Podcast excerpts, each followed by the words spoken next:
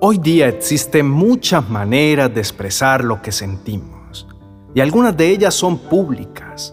Aunque las admiro bastante, también puedo decir que no sería mi estilo para comunicar algo. ¿Han visto esos enormes grafitis en las paredes?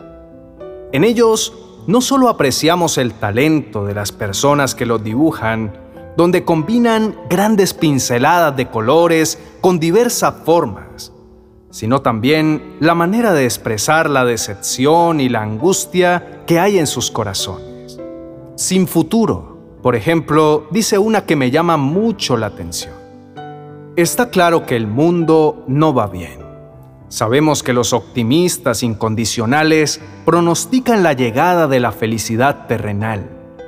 Pero hoy en día, ¿qué nos ofrece este mundo?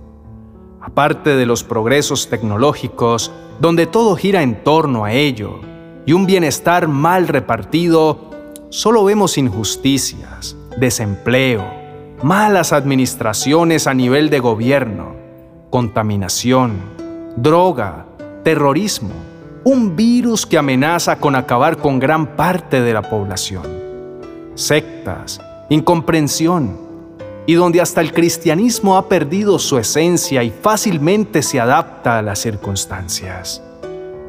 ¿No hay futuro? Entonces los seres humanos reflexionan y buscan ser comprendidos. Afirman que la felicidad es ser libre y ser amado, que la libertad es la posibilidad de escoger. Hasta dicen con total naturalidad, cambiemos la sociedad y todo irá mejor. Están buscando algo que los motive. Pero, ¿qué se puede dar? Puesto que la religión está pasada de moda y el materialismo no llena el corazón. Y como el hombre tiene que creer en algo, se entrega a las creencias más absurdas. ¡Cuántos engaños! ¡Cuánta confusión! Pero aún es tiempo de dar media vuelta y escuchar el llamado de Jesús quien dice en Mateo capítulo 11, verso 28, Vengan a mí todos ustedes que están cansados y agobiados, y yo les daré descanso. Con total seguridad, Él nunca ha defraudado a nadie. Y en Gálatas capítulo 5, verso 1, claramente nos recuerda que Jesucristo nos ha hecho libres. Él nos ha hecho libres de verdad. Así que no abandonen esa libertad ni vuelvan nunca a ser esclavos de la ley. De nuevo preguntamos, ¿no hay futuro? ¿Realmente sabemos que alguien muy interesado en engañar a toda una humanidad, el diablo, anda como león rugiente buscando a quien confundir, a quien llevar a su paso? Pues es bien sabido que está condenado al infierno y que no le queda otra salida que arrastrar al mundo con él. ¿No hay futuro? Eso no es cierto. Tan solo levantemos nuestra mirada al cielo. Sí, de allá viene un futuro de verdadera felicidad para todo aquel que se vuelva a Dios y hacia su Hijo Jesucristo. Él mismo lo confirma. ¿Acaso creen que me complace la muerte del malvado? ¿No quiero más bien que abandone su mala conducta y que viva? Yo, el Señor, lo afirmo. Sí, Él nos espera, nos dice, vengan a mí. Solo Él nos da la paz, el gozo y la ayuda necesaria en las dificultades. Solo Él da un sentido a nuestra vida y una esperanza totalmente segura.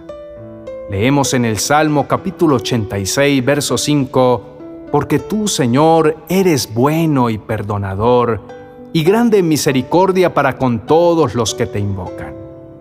Como el salmista, nosotros también reconocemos que la naturaleza de Dios es bondadosa, que redime y además es compasivo, que responde cuando clamamos para ser rescatados en medio de la angustia.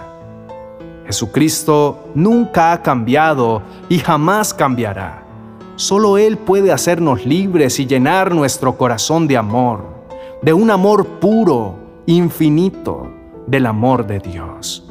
Por eso con todo mi corazón, y a pesar de todas las circunstancias que ahora enfrentamos, te pido por favor, nunca vayas a repetir lo que dice el graffiti. No hay futuro. No permitamos que vengan a confundirnos. Recibamos la vida en abundancia que el Señor promete. Creamos solo en Jesucristo. No estamos hablando de una religión, sino de un Salvador que nos ama y que además promete. Porque yo sé muy bien los planes que tengo para ustedes, afirma el Señor.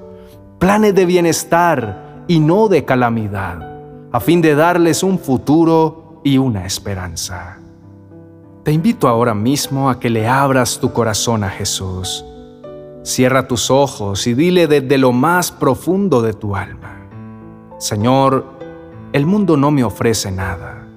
Reconozco en tu presencia que soy un pecador con el corazón vacío. Por lo tanto, me entrego a ti. Recibe mi oración sincera y dame la oportunidad de conocerte y poder vivir a tu lado toda una eternidad.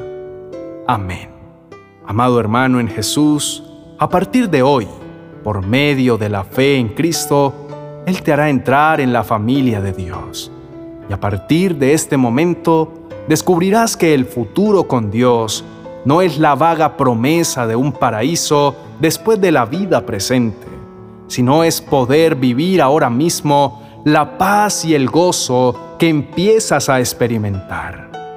Cuando tenemos una relación viva y personal con el Señor Jesucristo, podemos decir que hemos conocido al Hijo de Dios, que creemos en Él y que hemos recibido el maravilloso regalo de una vida eterna a su lado.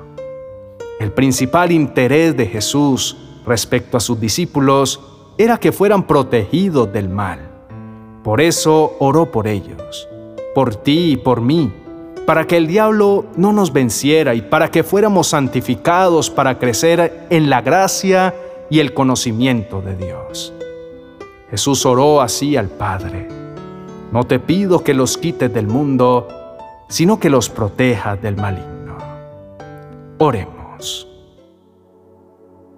Poderoso Dios, en esta noche honramos tu nombre y te decimos, gracias por traer el cielo a nosotros por darnos a conocer tu palabra y entender correctamente el Evangelio de Cristo, y saber que al tener fe en Él seremos libres de la esclavitud del pecado, y que además recibimos el regalo de la vida eterna a tu lado. En tiempos como los que estamos viviendo, nuestro corazón se preocupa, se angustia por tantas cosas que ocurren a nuestro alrededor.